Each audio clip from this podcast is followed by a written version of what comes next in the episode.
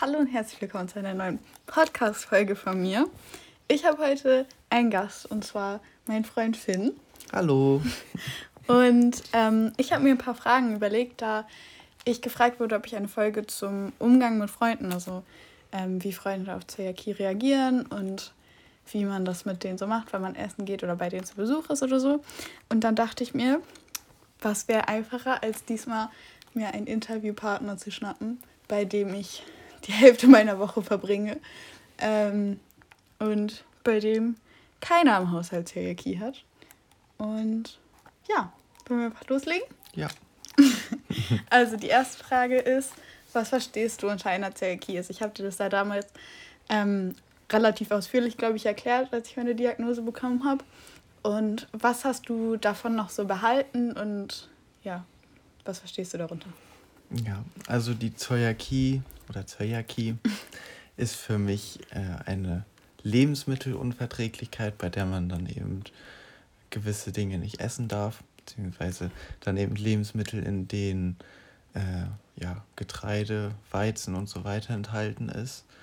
Ähm, da gibt es dann ja Lebensmittel, die ich jetzt im Alltag sehr viel esse, zum Beispiel Brot oder auch äh, Nudeln, die man dann eben nicht mehr essen kann oder von denen man dann eben nur Ersatzprodukte essen kann, die dann eben auch viel oder deutlich mehr kosten und ja, was dann im Körper passiert, wenn man eben etwas isst, was man nicht essen darf.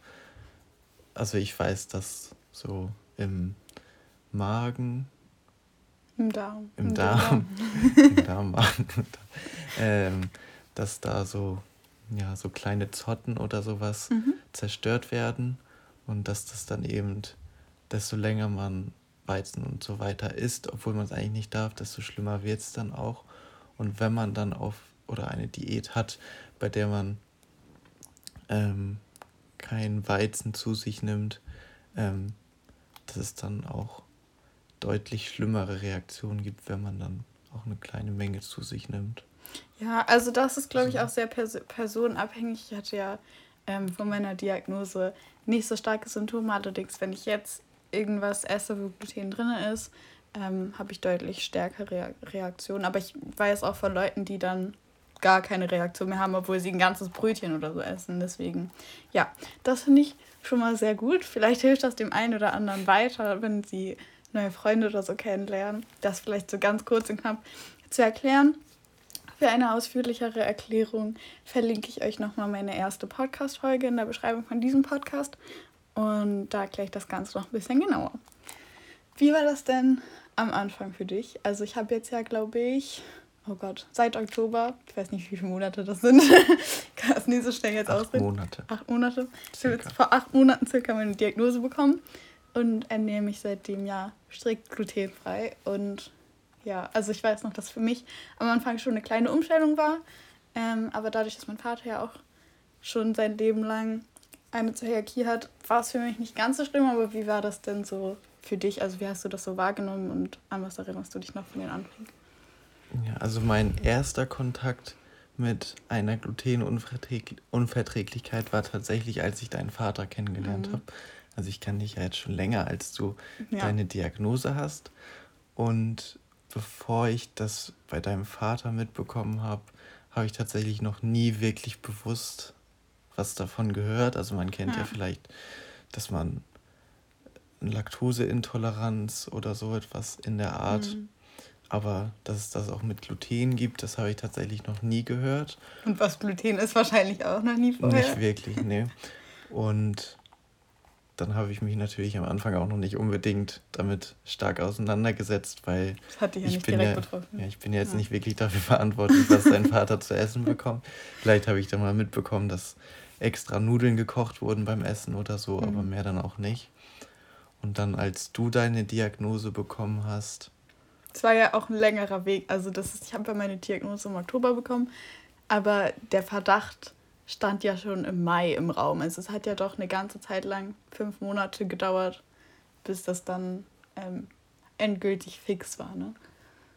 Ja, also dann habe ich mich dann ja, sage ich mal, mehr damit auseinandergesetzt, beziehungsweise du hast mir mehr darüber erzählt. Und auch beim, wenn wir zusammen einkaufen waren, haben wir dann, oder habe auch ich mehr darauf geachtet und du hast mir dann erklärt, was darfst du essen, was darfst du nicht mhm. essen, wo ist jetzt Gluten drin, wo nicht. So dass ich jetzt, würde ich sagen, beim Einkaufen auch schon eigentlich selber das meiste erkennen würde. Ja, also es ist, es ist immer ganz nicht. lustig wenn wir einkaufen sind und ich dann ähm, eine Verpackung von irgendwas überprüfe, was ich sonst so regelmäßig nicht esse oder was Neues oder so, dann Finn mir das meiste aus der Hand, weil er selber nachschauen will, ähm, um dann zu schauen, ob er wirklich auch herausfinden kann, so selbstständig, ob das glutenfrei oder nicht ist.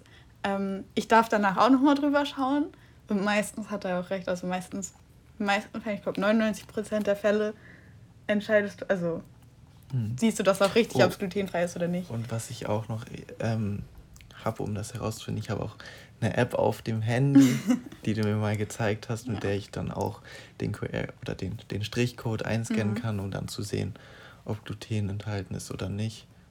Das ja. benutze ich dann auch wieder mal, wenn du nicht dabei bist, nur um dann nochmal ja. sicher zu gehen. Also ich weiß jetzt nicht, ob ich das hier so nennen darf, aber die App heißt CodeCheck, also falls ihr noch neu mit eurer Diagnose seid oder ähm, es euren Freunden oder so ein bisschen erleichtern wollt, könnt ihr denen ja die App mal zeigen. Die ist nicht immer richtig. Also gerade bei so neueren Produkten oder so gibt es manchmal keine Angaben oder es ist manchmal schwierig für die ähm, mit dem Spurensatz oder so, das wirklich zu 100% als glutenfrei in der App einzuordnen.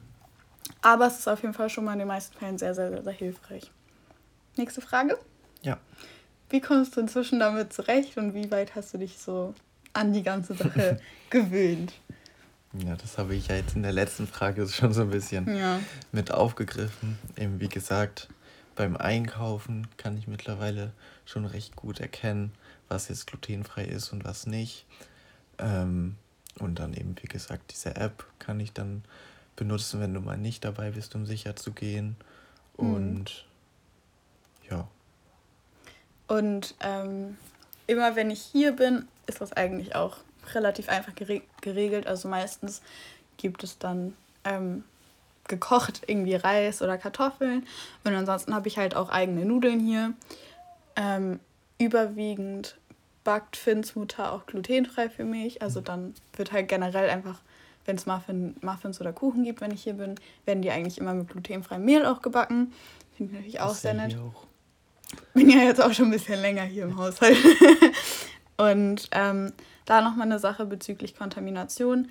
Man kann es halt nie ganz ausschließen in einer ähm, gemischten Küche, also wo auch glutenhaltiges Mehl und so verwendet wird. Und ich bestehe jetzt persönlich nicht darauf, dass hier ein extra Mixer oder nur mit einem Schneebesen oder so gearbeitet wird, da ich das von zu Hause auch nicht so kenne. Also es war ja immer nur mein Vater, der eine Teriyaki hat und da haben wir halt auch nicht so mega, mega strikt auf Kontamination geachtet. Also ich weiß von einigen Leuten, die dann extra Backform, extra, also eigentlich brauchen die eine extra Küche in einem gemischten Haushalt, weil die so streng auf Kontamination achten und auch nicht bei Freu Freunden irgendwas essen können, weil sie, weil denen das zu unsicher ist. Und ähm, ich möchte, also natürlich schränkt die Krankheit einen ein und das muss sie ja auch. Man muss sich ja ein bisschen davon auch einschränken lassen da es einem ja sonst schon sehr schlecht geht und es gibt ja auch viele Folgeerkrankungen, die dadurch entstehen können. Allerdings möchte ich nicht, dass diese Krankheit halt mein Leben in jeder Hinsicht so stark beeinträchtigt, dass ich nicht mal irgendwie bei Freunden oder Familien was essen kann, nur weil die den gleichen Mixer oder so benutzen. Und ich benutze ja auch den Toaster, wobei ich inzwischen schon am Überlegen bin, meinen eigenen Toaster mitzunehmen. Und das ist eigentlich auch der Plan, jetzt demnächst mal meinen eigenen Toaster mal mitzunehmen, wenn ich hier bin. Weil ich glaube, dass Toaster sind doch schon eine große Kontaminationsquelle. Aber so beim Backen oder so finde ich es halt nicht ganz so dramatisch. Und ich benutze auch die gleichen Schneidebretter und so. Also, aber das muss jeder für sich selber entscheiden und das ist so meine Wahl, womit ich so meinen Frieden finden kann. Dann nächste Frage. Wie findest du es mit mir essen zu gehen? Also wir waren ja schon mal essen, bevor ich meine Diagnose bekommen habe. Ist jetzt mit Corona ja auch nicht so einfach.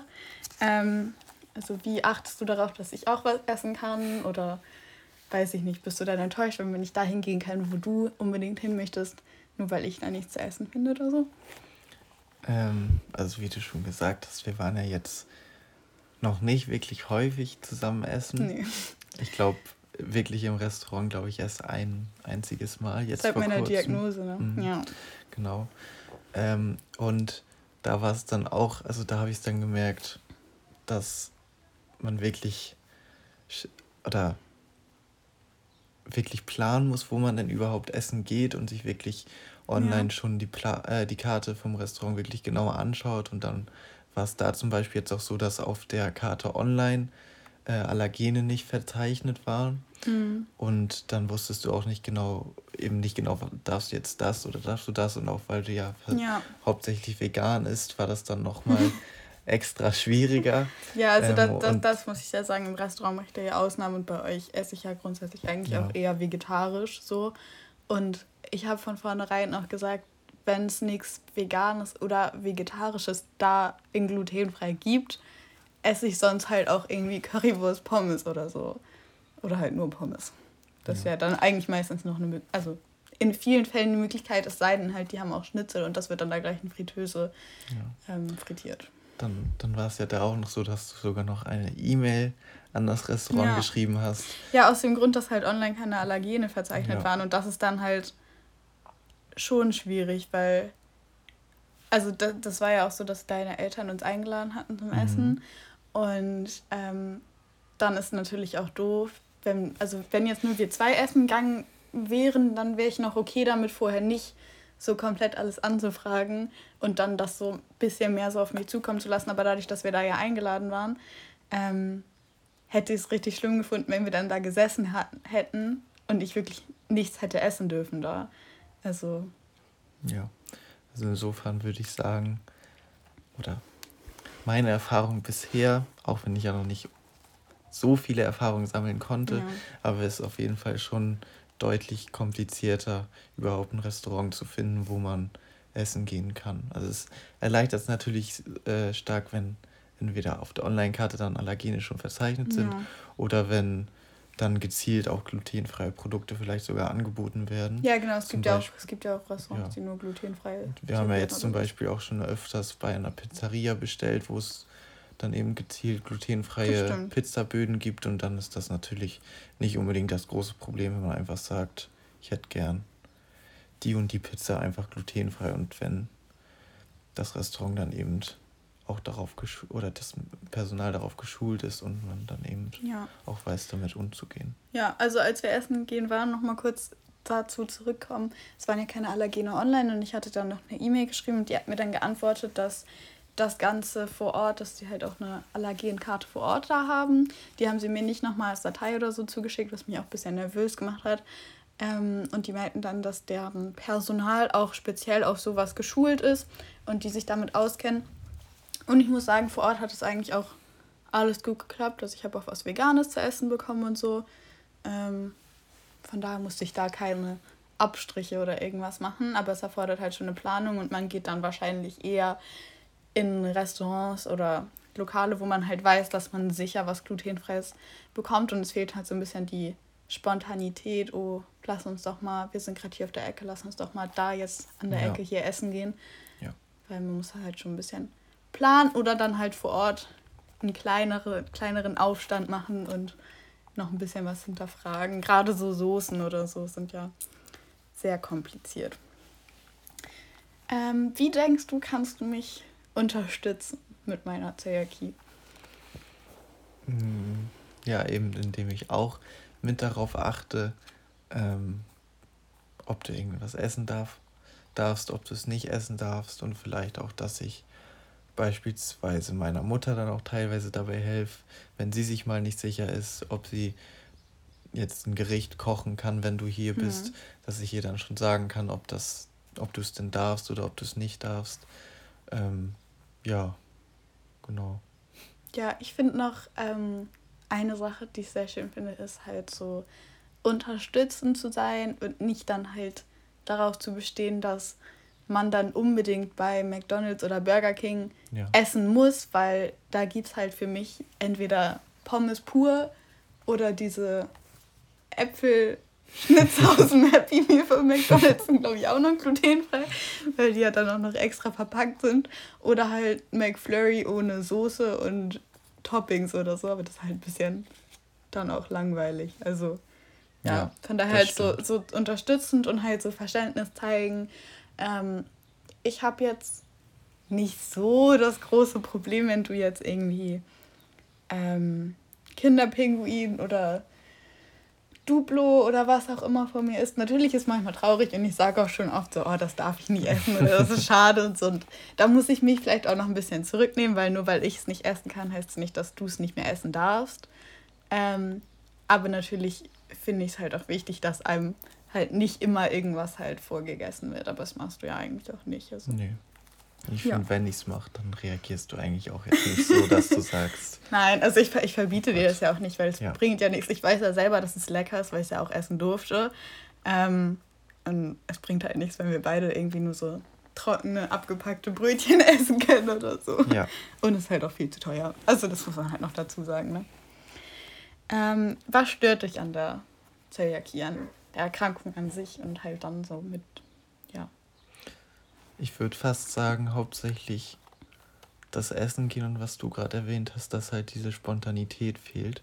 Mhm. Weil wenn ich jetzt zu Hause kann ich natürlich essen, was ich will, theoretisch. Ja. Ähm, aber wenn man essen geht, kann ich ja jetzt nicht einfach sagen, ja, okay, ich will jetzt zu dem Restaurant, ich finde da locker was zu essen, du kannst dann verhungern. Also ja. das kann ich nicht sagen und will ich natürlich auch nicht sagen. Und deswegen ist das für mich dann natürlich auch ein bisschen schwieriger. Hm. Äh, ja, das wäre eigentlich der Hauptaspekt, der mich jetzt wirklich persönlich stört. Das andere, also dass ich dir dabei helfe, das stört mich ja jetzt nicht wirklich. Dass ja. ich beim Einkaufen darauf schaue. Ich finde es generell immer ganz gut, dass man auch mal auf Zutatenlisten schaut oder auf Nährwerte. Ja. Ähm, ja. Also was halt dieses diese Spontanität ist halt ein großes Problem bei Zöliakie. Also Eis essen, wenn dann eine Waffel oben ins Eis reingesteckt wird. Also man bestellt es ja schon extra im Becher, damit man halt nicht diese Kontamination noch hat. Und dann wird halt meistens, obwohl man sagt, bitte keine Waffel, noch eine Waffel oben drauf gesteckt, ist halt immer alles doof. Und dem Ganzen könnte man halt tatsächlich entgegenwirken, indem man halt den Leuten erklärt, was es ist, weil bei Laktose oder auch Fructoseintoleranz ist ja immer häufiger in der Gesellschaft vertreten, kann man sich ja bei DM so Tabletten ähm, kaufen, weil bei Laktose- und Fructoseintoleranz nur das Enzym im Darm fehlt, um halt diesen Zuckerstoff abzubauen. Bei einer Zöliakie fehlt ja so in der Hinsicht nichts im Darm, was man extern irgendwie zufügen kann. Und deswegen fände ich es halt wichtig, dass dann gerade Restaurants oder auch Eisdielen etc. halt darauf geschult werden, dass man das in der Ausbildung denen halt beibringt. Ähm, vielleicht den Kellnern nochmal irgendwie eine extra Fortbildung oder so gibt. Muss ja nicht viel sein, aber dass die halt so ein bisschen was wissen oder dass in der Küche ein Zettel hängt, Zayaki ist das und das und da und da und darauf muss halt geachtet werden. Ich bestehe jetzt beim ersten Gehen auch nicht darauf, dass es alles mit einer, in einer separaten Küche oder so zubereitet wird. Das ist halt auch ein viel zu großer Aufwand. Es geht eigentlich auch nur, wenn es dann ein rein glutenfreies Restaurant oder so ist. Aber indem man den Leuten halt das erklärt, kann man halt dann Zöliakie-Betroffenen so eine gewisse Grundspontanität ja wieder zurückgeben. Und selbst wenn die Leute, also wenn die Leute im Restaurant sich auskennen und sagen, nein, es ist hier nicht möglich, ist es immer noch besser, als dann halt irgendwas vorgesetzt zu bekommen und die sagen, ja, ja, wir haben darauf geachtet, wir wissen, was wir tun und so. Und nachher ähm, haben die halt gar keine Ahnung. Dann ist dann in der Soße doch irgendwie Weizenstärke oder Mehl oder so zum Abbinden dran. Und dann, ähm, ja, ist halt besser, dann direkt von Anfang an ein klares Ja oder Nein zu hören, anstatt dann hin und her zu ähm, sich im Kreis zu drehen. Und dann noch meine letzte Frage. Hast du dich schon mal in meine Lage hineinversetzt? Und wenn du es noch nicht hast, so jetzt spontan, wenn du dich jetzt mal in mich so hineinversetzen würdest, ähm, was fällt dir dazu spontan ein? Irgendwelche Gefühle oder Eindrücke oder so? Ähm, ich glaube, ich wäre schon recht traurig über ein paar Dinge, die ich nicht essen dürfte. Mhm. Weil es gibt einfach, also wenn man sich wirklich mal damit beschäftigt, ist einfach in extrem vielen Dingen Gluten drin. Ja. Und gerade auch, gerade auch so Gerstenmalzextrakt ja. in Säften oder so. Genau. Also wenn man dann denkt, beispielsweise auch ein Beispiel, wir haben jetzt, ich glaube, letztes Wochen oder letzte Woche gegrillt und dann gab es Fleisch mit so einer Marinade, das meine Eltern immer machen. Und dann war da so eben auch so eine Soße dran, wo man eigentlich gar nicht denkt, dass da Gluten drin wäre. Ja. Aber dann wär, war eben doch auch Gerste mit als letzte Zutat mit da drin. Mhm. Und dann durftest du das eben auch nicht essen. Also ja. Also hättest du ja vielleicht eh nicht nee, hätte, also gegessen, ich hätte es eh nicht gegessen, aber, aber, also meine aber Eltern waren halt auch hier zum Grillen und mein Vater konnte das dann halt auch nicht ja. essen, aber das war halt vorher alles abgeklärt. Ja. Und ähm, ja, aber von daher, von dem, von, von daher wäre ich eben schon bei einigen Dingen, glaube ich, schon etwas traurig, ähm, dass ich es nicht essen darf, wobei ich mich sicherlich auch daran gewöhnen würde, aber dementsprechend versuche ich dir dann eben auch nicht immer unbedingt irgendwas vorzuessen. Ja. Irgendwelche Dinge, das, ja, genau. Und wie würdest du mit so Sprüchen von Leuten umgehen? Also ich weiß noch, als deine Eltern ähm, jetzt letztens so eine kleine Corona-konforme Silberhochzeit hatten mit den Nachbarn, war das ja auch kurz Thema und ich weiß noch, dass da zu mir gesagt wurde, ach, Bier darfst du auch nicht. Also das könnte ich ja nicht. Also wie, wie würdest du auf sowas reagieren? Weil, also ähm. ich, ich habe mich in dieser Situation komplett überfordert und auch so ein bisschen machtlos gefühlt. Also ich bin mochte auch vorher kein Bier. Ich habe meine Diagnose ja, wie gesagt, noch nicht so lange. Ich habe Bier probiert und alles. Ich fand es jetzt auch nicht so unbedingt lecker. Ich kann natürlich verstehen, dass Leute, die Bier trinken, also gerne Bier trinken, dass du ja auch mal, dass das dann halt schon schwer ist. Aber ich habe mir in dem Moment nur gedacht, ja, ich würde halt auch gerne, ich liebe Duplo oder Oreos. Also in Amerika gibt es jetzt ja auch schon glutenfreie Oreos, in Deutschland noch nicht. Ähm, aber ich liebe zum Beispiel Duplo. Und ich bin total traurig, dass ich kein Duplo mehr essen darf. Und natürlich, ich könnte einfach Duplo essen, aber ich würde es halt nicht tun, weil es tut mir ja nicht gut. Und es ist ja, ich entscheide ja nicht freiwillig, das nicht mehr zu essen. So, aber. Ja, also wie ich darauf reagieren würde, weiß ich jetzt auch nicht direkt, nur eben, dass man versucht, den Leuten mitzuteilen, was denn überhaupt so eine Zöliakie oder Glutenunverträglichkeit denn überhaupt ist, weil wie gesagt, ich wusste, bevor ich jetzt ja. deinen Vater kennengelernt habe, habe ich auch noch nie was davon gehört und ich glaube, meine Eltern sicherlich auch nicht. Nee. Und genauso in unserer Nachbarschaft hatte, glaube ich, fast niemand irgendwas ja. davon gehört. Nein. Von daher, ich weiß nicht, ob man es den Leuten jetzt direkt verübeln kann, weil sie wissen Nein. ja nicht direkt, was das also, überhaupt ist. Eigentlich ist es ja schön, wenn sie es nicht wissen, weil sie dann in dem Sinne ja nicht davon betroffen sind und das ja. Problem ja nicht haben. Auf der anderen Seite ist es natürlich doof, wenn man selbst davon betroffen ist, ähm, sich dann solche Sprüche halt anhören zu können. Und das vielleicht auch sowas, so wie kann man jemanden mit Zöliakie unterstützen, einfach nicht sagen, oh, du darfst das und das nicht essen, das könnte ich ja nie. Also das mhm. ist ja, ich, ich entscheide ja nicht freiwillig, dass ich es nicht mehr essen darf. Ähm, und wie gesagt, ich, ich kann es ja essen, aber ich weiß ja. halt, dass es mir halt absolut nicht gut tut. Und gerade solche Sprüche ähm, finde ich, also es gibt ja in vielen Bereichen Sprüche oder so, also auch viele andere Themen. Ähm, aber halt auch bei Zöliakie, ich finde halt, es, ich finde es auch ein bisschen so frech, anmaßend irgendwie, weil es gehört sich halt auch nicht.